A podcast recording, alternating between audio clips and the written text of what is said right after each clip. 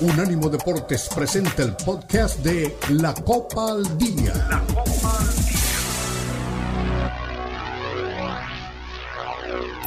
Escúchenos siempre en unánimodeportes.com, Arsi, iHeart y TuneIn. Ya no tienes excusas para no seguirnos y escucharnos. Somos Unánimo. Somos unánimodeportes.com. Somos la mejor alternativa de la radio deportiva en los Estados Unidos. Somos unánimodeportes.com. Somos Unánimo. Somos el poder del deporte y la cultura latina.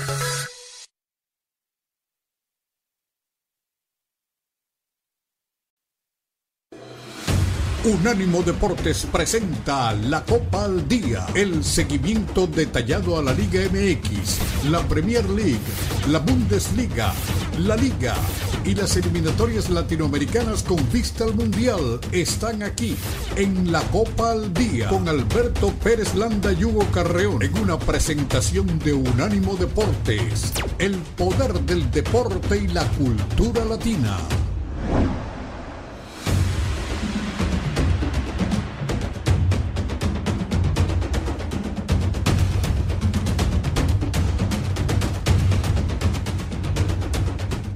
Bienvenidos, feliz viernes. Arrancamos con mucho gusto la Copa al Día a través de la mejor alternativa de la radio deportiva en los Estados Unidos. 202 días para el inicio de la Copa América, cada vez más cerca en el horizonte. 226 días para los Juegos Olímpicos de París 2024 y 922 días para el Mundial de Estados Unidos, México y Canadá. Pues arrancó ya la emoción de la liguilla del fútbol mexicano. Vamos a ver si es la más pareja de los últimos años, quiénes van a pasar a la siguiente ronda. Eh, hubo resultados que dejaron motivados y decepcionados a varios. Yo siempre he creído que los grandes equipos, los contendientes, consiguen sus resultados en calidad de visitante en estas instancias. No fue la ocasión. Eh, León y América empataron dos por dos. San Luis hizo valer su campo y se impuso uno por cero a los Rayados de Monterrey. Ayer Puebla y Tigres empatan dos por dos y Guadalajara gana uno por cero a Pumas. Así que San Luis y Chivas sacaron ventaja en esta liguilla del fútbol mexicano, por lo menos en los juegos de ida. Vamos a escuchar al turco Antonio Mohamed eh, hablando de la perspectiva que tiene Pumas y en el plano internacional viene el Barcelona Atlético de Madrid. ¿Qué técnico va a ganar la partida? Xavi, que está ahí en el camino de ser un entrenador importante y el Cholo que ya tiene un rato largo en este negocio y que lo quiere mucho la gente allá que apoya al cuadro colchonero. Vamos a escuchar a Ancelotti, que por ahí me decían el otro día que no es una realidad firme que vaya a tomar las riendas de Brasil, ¿eh?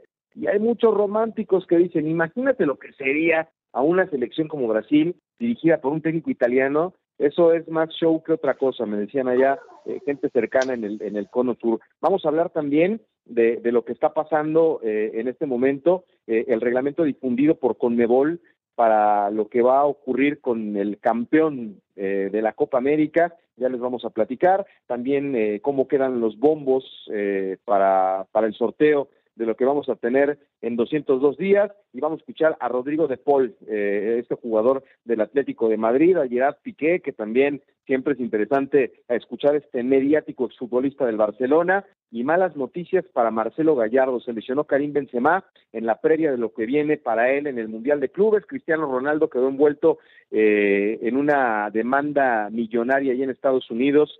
Eh, les vamos a platicar. En fin, hay mucho, mucho que contar. Sold out, el nuevo impacto que generó el efecto Messi de cara a la temporada 2024. En fin, de esto y más estaremos platicando aquí en la Copa al Día. Hugo, ¿cómo estás? Me da mucho gusto saludarte. Y por cierto, este, la FIFA podría suspender a la Confederación Brasileña de Fútbol en caso de que la justicia intervenga eh, por la elección de Hernaldo Rodríguez como presidente. Así que hay de todo en diferentes latitudes del fútbol. Bienvenido. Hola Beto, ¿cómo estás? Un gusto saludarlos, un abrazo para todos. Pues mira, eh, vamos a platicar mucho sobre la liguilla. Coincido, es raro, pero coincido contigo. Eh, los equipos de arriba tendrían que haber mostrado un poquito más, pero también es verdad, por otro lado, que quizá en el caso puntual de Monterrey, sabe que no se podía regalar en el partido de, de ida, le quedan 90 minutos en su casa, con el potencial que tiene, creo que lo puede dar vuelta. Del que me sorprende es Guadalajara, ¿no? Juega bien, te diría, por como venía jugando, pondría el calificativo de juega muy bien. Y la ventaja es corta, pero si es un poquito inteligente, podríamos verlo en semifinales. Y en una de esas volvemos a ver otro América Guadalajara en semifinales. ¿eh? Sí, sí, sí, esto sería eh, una revancha muy buena, ¿no? Y otro clásico del norte en, instancias de estas eh, sería muy, muy atractivo para, para la gente, para la afición. Vamos a ver, ¿eh? Vamos a ver. Lo que me parece este, interesante destacar es que ayer la gente de Chivas eh, la vi muy contenta con el resultado. Ganar en estos partidos es fundamental y de alguna manera sacaron ventaja, van a la vuelta en la tarde el domingo, no van a jugar a las 12 del día con la altura y, la contaminación, pero sí vi mucha algarabía, mucha euforia. Bueno, el estadio estaba repleto de aficionados del Guadalajara, eh, pero creo que todavía no hay que celebrar, digo, me imagino que significa mucho el resultado para los aficionados de Chivas, pero yo me iría con pies de plomo. Eh, el turco Mohamed tiene eh, mucha experiencia en esta clase de juegos pero sí hay un amplio margen de aficionados de Chivas y del fútbol mexicano, que ayer que veía el partido con muchos de ellos, confían en que Guadalajara va a estar en la siguiente ronda. Y también hay gente que piensa que el San Luis hizo su chamba, ¿eh? No sé si San Luis eh, tenga el argumento futbolístico para salir bien librado de una cancha tan complicada como la de Rayados de Monterrey, donde también se les han escapado resultados, ¿eh, Hugo? Sí, a Monterrey algo le pasa en las liguillas, ¿no? Que sobre todo el local es cuando más le cuesta. Ejemplos hay muchos. Ha perdido finales en casa, ¿no? Con Tigres, con Pachuca, no sé, con varios equipos ha perdido. Creo que hasta con Cruz Azul perdió una final de Copa, corrígeme si estoy mal, pero ha perdido varias finales eh, en casa. Yo, por otro lado, más allá de, de ese dato negativo que tiene arrastrando Monterrey desde ese tiempo, porque eso le pasa incluso desde el TEC, eh, creo que este plantel puede darlo vuelta. A mí lo que me llama la atención, y espero que haya tiempo de, escucharlo con calma, son las declaraciones del Tan Ortiz. Eh, lo noté, no sé, cada personaje tiene su manera de sentir el fútbol, desde luego una personalidad cada uno distinta, eh, eh, pero el Tan Ortiz decir, trataremos de dar vuelta al resultado para un plantel como Monterrey, no lo sé, yo esperaría que quizá al menos en la conferencia de prensa salía con un poquito más de convicción, pero lo noté dudoso y eso al final se lo terminas transmitiendo a, tus jugadores.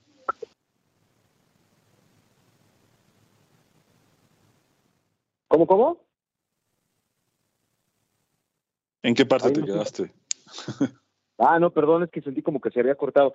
Sí, bueno, y, y, el Tano es gente que ya sabe lo que es estar en estos partidos, en esta instancia, habría que ver si, si tiene la resiliencia para salir adelante de esto. Yo creo que son ventajas cortas, pero ventajas al fin, ¿no? Y les pueden complicar la noche con la presión que representa tener que ir a tu cancha a, resolver el juego. No sé cuál te pareció el más sorprendente de los resultados, porque en el papel que Chivas le gane a Pumas jugando en su campo no me parece descabellado. Que San Luis aproveche el resultado para poder este, adelantársele a Rayados no me parece descabellado. Que León eh, haya tratado de, de, vencer al América y que no le alcanzó, no me parece descabellado. A mí lo que me sorprende, Hugo, es que Puebla haya empatado a dos, aunque sea un pobre resultado, o, o, sea, no ganar en tu cancha en esta instancia es, es complicado, pero yo no vi al Puebla tan mal, ¿eh? No, y, por momentos cuando el partido estaba 2 a 1, tuvo sus posibilidades como para poder eh, estirar la ventaja. Después un descuido le cuesta el empate. Y a partir del empate se muestra también la calidad que tiene Tigres como plantel y, que también habrá que decirlo, ¿no? Carvajal es un entrenador que le faltará recorrido. No, digo que sea un entrenador malo, porque bueno, metió al equipo en su primera experiencia a la liguilla y esto ya también habla bien de Carvajal. Luego lo otro, tampoco se nos puede evitar que Siboldi ya fue campeón, no una, sino dos veces de fútbol mexicano. Eh, y bueno, con el plantel que tiene, incluso dándose el lujo de no contar con Guiñac, que igual puede que ni siquiera esté en el partido de, de vuelta, pues ahí te das cuenta que el equipo tiene el material suficiente como para no depender de un jugador y además solventar la serie en el partido de vuelta, ¿no? Sí, pues está, está en buen momento eh, el delantero de este equipo, poco se habla, de Memo Martínez, canterano de Pachuca, que pues tuvo su, oportunidad breve en el equipo Tuzo y nunca pudo eh, afianzarse en el puesto. Eh, muchos goles hizo en las fuerzas básicas y eso le permitió pues debutar en la primera división. Tan condiciones tiene que fue a Guadalajara. Estuvo jugando con tus Chivas Rayadas del Guadalajara y después hizo un andar por diferentes equipos. No, si no mal recuerdo, también estuvo con Mineros de Zacatecas, un tipo de presencia, un físico importante. Y Carlos Hermosillo destacaba ayer eh, en redes sociales, decía Memo Martínez es un delantero mexicano que ha tenido un gran torneo y lleva 11 goles anotados. Eh, a ver si al ratito lo escuchamos. Todo el mundo está hablando de Memo Martínez, no sé si ya le viste el ojo. Eh, qué bueno que después de muchos años de picar piedra, hoy la, fortuna le está sonriendo y que un mexicano haga 11 goles en un torneo eh, es para, para aplaudirle. Sí, sí, sí, eso es, algo muy destacado. Valdría la pena eh, comentarlo con más calma en un rato. Eh, y ahora, bueno, vamos a, a, ver cómo se va desarrollando la, los partidos de vuelta. Tendremos tiempo, desde luego, de platicar qué puede pasar con tu América y, también con, con Guadalajara y Pumas, que creo que seguirá siendo el duelo más, más parejo de los partidos de vuelta, ¿no? Sí, por supuesto. Vamos a hacer una pausa. Aquí estamos Hugo Carreón, Beto Pérez Landa en la Copa al Día.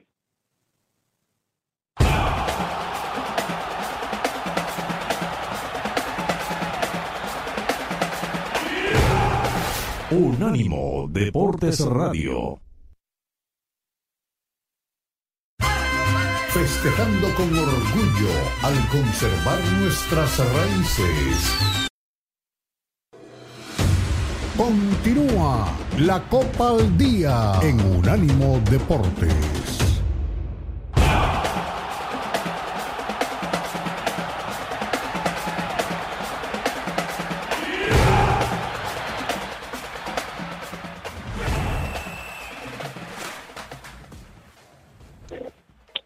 Estamos de regreso aquí en la Copa al Día, Hugo Carrión, Beto Pérez Landa, en este viernes, eh, prácticamente el arranque del fin de semana. Ahí empecé a ver que se reflejan eh, algunas cosas en redes sociales, pendientes, arroba Hugo Carrión-bajo, arroba Beto Pérez Landa, arroba Unánimo Deportes. Y bueno, pues vamos a escuchar algo de lo que se platicó eh, con Memo Martínez, lo entrevistaron este, en TUDN al término del partido, y te digo una cosa, Hugo, me da mucho gusto que le esté yendo bien a este, a este chavo, porque como muchos, le ha costado un montón llegar hasta esta posición y de repente pues tenerte que salir de la casa donde empezaste, eh, aventurarte a jugar en el Guadalajara, nunca llegó la oportunidad, pero hoy eh, que lo vea eh, haciendo goles con un equipo como Puebla, que es el plantel más pobre del fútbol mexicano en lo económico, pues qué bueno que aprovechó la oportunidad y que le llegó. Esta es parte de, la entrevista que tuvo con la gente de TUDN al término del partido el día de ayer.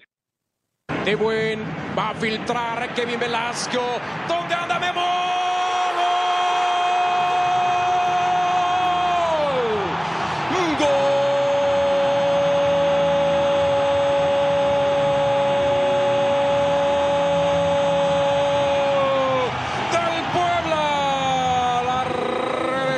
Señoras y señores, al 44. Fútbol en tus manos, tercera linda jugada. Primero de buen, después Velasco al centro. Nahuel reclama todo. Remate en seco de Memo Martínez, el hombre gol de la franja y adentro. El partido se ha empatado, David Medrano. La mejor jugada de Puebla del partido, Saguito. Qué manera de meter el balón ahí en el espacio, ganándole la espalda a Angulo y después Memo Martínez aguanta, diciéndole a Kevin, pónmela, pónmela. Ahí la quiere, le dice, ahí te la pongo. ¿Cómo se aísla segundo poste? Y el cabezazo contundente. Nueva Tecate 0-0, 0.0% alcohol, 0. Bueno, la cambiaron. hubo un error ahí de dedo, ahí en, el, envío del, material, pero bueno, pues fue la narración del gol de, de Memo Martínez en la transmisión de Televisión Azteca a ver si más adelante eh, podemos escuchar a Memo, pero bueno, pues como te decía Hugo, siempre que un delantero mexicano aparezca en esta clase de instancias, me parece muy bueno, pero te quedaste con, con ganas de, hablar de quién sí y quién no. Yo creo, sigo pensando que a pesar de todo, Monterrey va a ser capaz de hacer valer su condición de local y de remar contra corriente con dos tipos como Berterame y, y este y Funes Mori que los has destacado mucho aquí en este espacio.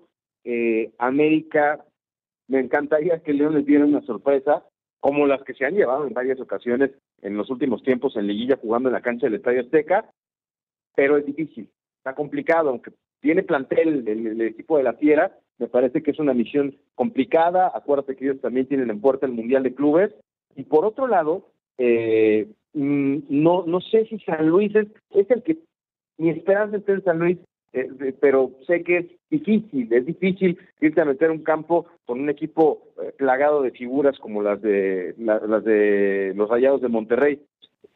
Pumas tendría que regresar Pumas, pero ahí también veo un margen de oportunidad importante hoy a todo pasado, ¿eh? con el resultado. Ambos coincidíamos en que Pumas iba a avanzar. Hoy creo que Chivas sí tiene posibilidades y oportunidades en la siguiente ronda. Sí, eh, aquí hay un, hay un, factor clave. Bueno, eh, arrancando con lo que comentas esto último de, de Pumas y de Guadalajara, no sé qué pasa con este Guadalajara, lo digo en el buen sentido de la palabra, porque cuando llega como víctima es cuando más rinde, ¿no? Por momentos me recordó el Guadalajara del torneo pasado, puede meterse a semifinales, hoy el resultado parcial lo deposita en semifinales y estaría jugando eh, las semifinales quizá con América, ¿no? Falta que se combinen los resultados, pero podría haber otra vez clásico en, semifinales. Eh, un equipo que fue agresivo en el sentido de la recuperación de la pelota, que no dio por perder un solo balón, que se entregaron los 11 jugadores de Guadalajara, que además eh, también habrá que decir que el arquero de Pumas salió en una noche espectacular porque tapó por lo menos, sin exagerar, tres muy claras de gol. Yo creo que Guadalajara pudo haber liquidado con otro arquero y un poquito más de pegada, pudo haber liquidado la serie desde anoche. Y ahora, si es inteligente, si no le entrega la pelota a Pumas y logra eh, jugar un poco con la desesperación inicial de ir a buscar el empate del equipo de Mohamed, puede conseguir el resultado. Si se equivoca, como lo ha hecho muchas veces Paunovic, dejando la iniciativa al rival, lo va a pagar muy caro. Pues sí, es, es el momento, ¿no? De, demostrar para qué estamos. Yo por eso decía en el arranque, a mí me parece que los grandes equipos, los contendientes, tienen que este, ir y demostrar y dar un golpe en la mesa de, de autoridades. Por cierto, eh, la gente de América estaba preocupada porque Quiñones tuvo ahí un, un, una molestia, eh, pero bueno, no tendrá ningún problema para jugar eh, y, y, dicen que pues tendrán que, que, apretar el acelerador. Aquí también es la, la gran pregunta, ¿no? La gente de experiencia, eh, el señor Jardiné ya demostró que conoce el fútbol mexicano, le fue a meter hace poco un susto al América en la cancha del Estadio Azteca, pero hoy sí, esto es para, para en los grandes momentos hay que responder. Y hoy me parece que, que todas las series están abiertas, Hugo, y qué bueno, ¿eh? Para la emoción, para el aficionado, porque cuántas veces eh, hemos hecho la pregunta tú y yo en un partido, oiga, ya está la serie liquidada, eh, 3-0, y, ah, no, ellos también pueden hacer tres goles. Hoy creo que todas las series están abiertas y, y en condición de que la resuelva cualquiera. Sí, sí, sí, en ese sentido estoy, estoy de acuerdo. Yo veo que, aunque como decías al principio, León eh, debería tener alguna posibilidad o podría ser capaz de darlo vuelta. Coincido una parte contigo, pero si revisamos algo que ya habíamos platicado entre semana, ¿Cómo se defiende? Creo que ahí está la clave y por eso creo que América va a terminar metiéndose a semifinales, porque creo que al final esa parte que no corrigió en todo el torneo el Arcamón con León le va a pesar un poco en ese sentido. Tiene pegada, porque ya lastimó dos veces al América en el partido de, pero también me da la impresión de que cuando América apretó un poquito el acelerador, combinado con los errores defensivos, se encontró con el empate. Sí, de acuerdo, de acuerdo. Eh, hay, hay gente que está esperando la oportunidad de destacar eh, en el partido del América veía en los últimos instantes el remate de Federico Viñas que se estrella en el poste. Híjole, lo que, lo que hubiera significado, ¿no? Para Federico aparecer por la manera en que se va del América, él se quería quedar, lo estuvieron buscando, no, no se sentía cómodo, un montón de cosas que a veces pasan, ¿no? En, el tema de, de la cancha. Y, y Berterame también en, en, este partido decíamos va a celebrar o no va a celebrar su gol hay muchas historias que, que se tienen que cocinar en esta liguilla del fútbol mexicano. Y el que es un genio y figura y que está dentro de tus técnicos favoritos es el turco Antonio Mohamed que fiel a su estilo eh, acapara la atención, jala la presión y, y, decía que nadie me va a preguntar, no sé si viste la conferencia, pero si no, vamos a escuchar al Tony Mohamed al término del partido ahí en la cancha del Akron. Porque ninguno pregunta, ¿no? Ninguno va a preguntar. Ninguno va a preguntar. ¿A vos no? ¿A ti qué te pareció?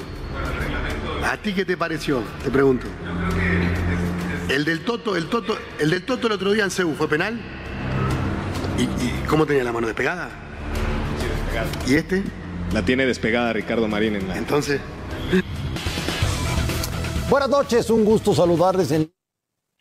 Pues ahí está, ¿no? El turco Mohamed es genio y figura. Y qué bueno que también juegue ese rol, ¿no? Y que diga, a ver, ¿fue o no fue? Es polémica esa jugada, ¿a qué te pareció, Hugo? Mira, eh, se ha platicado mucho desde anoche esa jugada. Eh, he visto comentarios de, lo, de árbitros, ex árbitros profesionales que, que, estuvieron en la cancha, ¿no? Desde un palco o desde un micrófono como nosotros comentando alguna acción y son opiniones divididas, ¿no? Yo, a ver, de primera instancia te diría que no, pero verla otra vez empiezo a convencerme de que debió, debió cobrarse.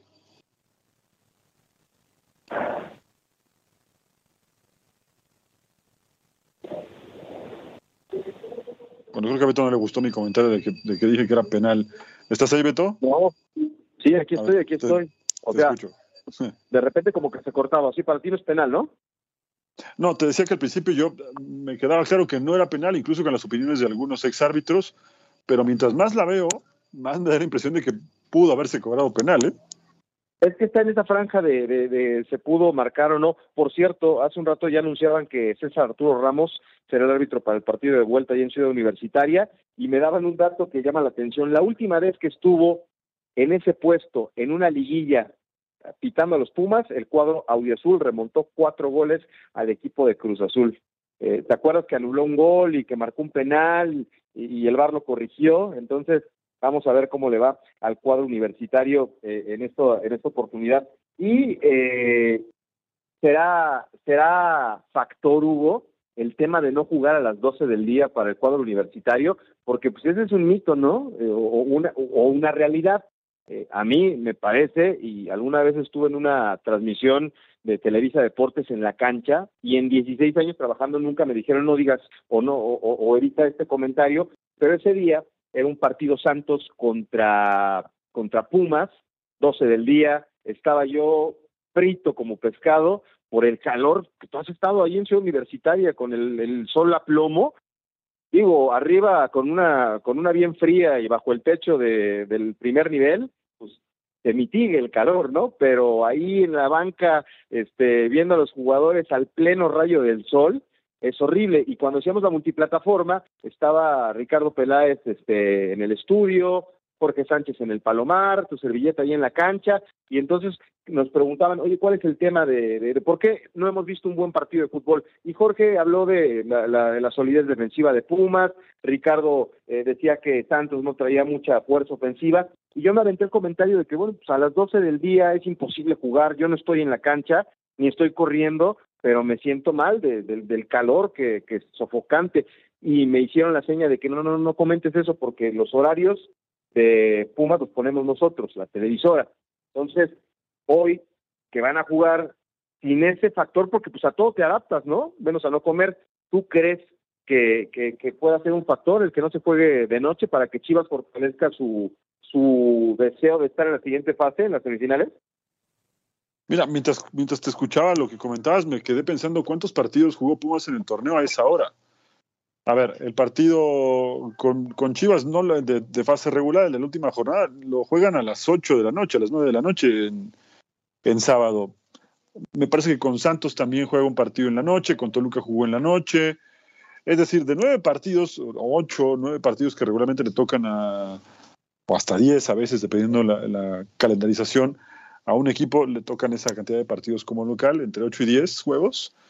De esos, yo creo que habrá jugado 3, 4 al, mediodía. No, no quiero darte un dato equivocado, pero te hablo de tres partidos que sí recuerdo que jugó por la noche. Entonces, ya tampoco es un factor a favor de, Pumas. ¿eh? Hoy ya, ningún equipo tiene un horario fijo. Desde hace mucho tiempo, no en México, en todos lados, la televisión eh, manda eh, sobre los horarios, ¿no? Esto no es un secreto, tampoco es nada malo, ¿no? así que bueno, yo al final creo que tendrán que adaptarse. Lo que sí tiene que hacer Guadalajara es defenderse con la pelota y por otro lado Pumas ser contundente lo más rápido posible porque se le puede, se le puede complicar, ¿no? Bueno, pues ya nos vamos a ir a la pausa y hace rato destacaba lo de Memo Martínez, lo de Sebastián Córdoba. ¿Qué tipo, eh, Hugo? Este cuate está hecho para las liguillas y para los momentos importantes. Vámonos a la pausa, regresamos la Copa al Día.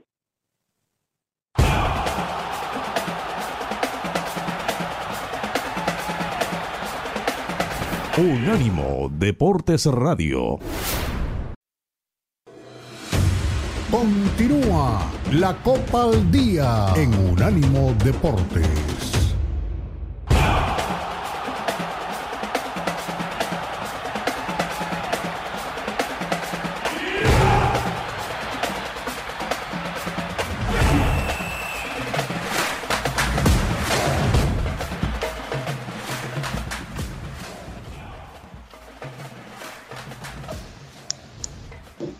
Bueno, pues ya estamos de regreso, Beto. El tercer bloque, entrando a la segunda mitad de la Copa al Día. Hemos platicado bastante sobre estos partidos de, ida de la liguilla del fútbol mexicano. Y me parece también, Beto, que es, momento de empezar a analizar un poco lo que podemos esperar. Ya hemos platicado un poco eh, sobre Pumas y Chivas, también un poco sobre el tema de, Rayados, lo que comentabas de Berterame, eh, si serán capaces de darlo vuelta yo de estos cuatro sigo pensando que el que no tendrá problemas, y parafraseando a Ricardo Antonio La Volpe, va a pasar caminando es Tigres. No va a tener grandes inconvenientes, por más que sea muy digna la campaña de Puebla. Tigres tiene un plantel que está dos o tres escalones arriba del cuadro de la franja y lo veremos en finales buscando defender la corona. Sí, por supuesto, por supuesto. Eh, yo sigo pensando que todo está parejo, que todavía hay posibilidad para todos, eh, pero sí, también coincido contigo. Oye, te decía antes de irnos a la pausa lo de Sebastián Córdoba, qué increíble, ¿eh? los números. 29 goles en la Liga MX, eh, 15 con América, 13 con Tigres, uno con Necaxa. Es de estos futbolistas que de repente se nos perdieron y los aficionados del América se enojaban mucho conmigo porque por ahí a mí me llegó la información de que Santiago Solari no lo quería mucho, no le gustaba su estilo, le pidió que se cortara el cabello, ¿te acuerdas? Él siempre usado el cabello largo y se lo tuvo que cortar. Así que, no sé, hoy creo que se ha recuperado, está en una buena posición y, ojalá que siga marcando diferencia. Destacaba lo de Memo Martínez, también hay que destacar esto, ¿no? Sí, sí, sí. Bueno, eh, el tema del cabello largo me recordó un poco a Pasarela y, y la selección de Argentina del 98, pero bueno, es otro, es otro tema que igual podemos platicar en otro, en otro momento, ¿no?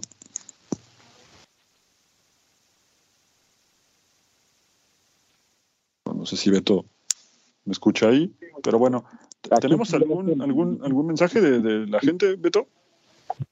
Ahorita revisamos, me estaba fallando, me estaba fallando la, la, señal, pero ahora revisaremos quién está aquí participando en este viernes. Es que estoy aquí en medio de un de un trafical terrible, por eso no he podido llegar, pero bueno, pues ahí Este fue el podcast de La Copa al Día, una producción de Unánimo Deportes.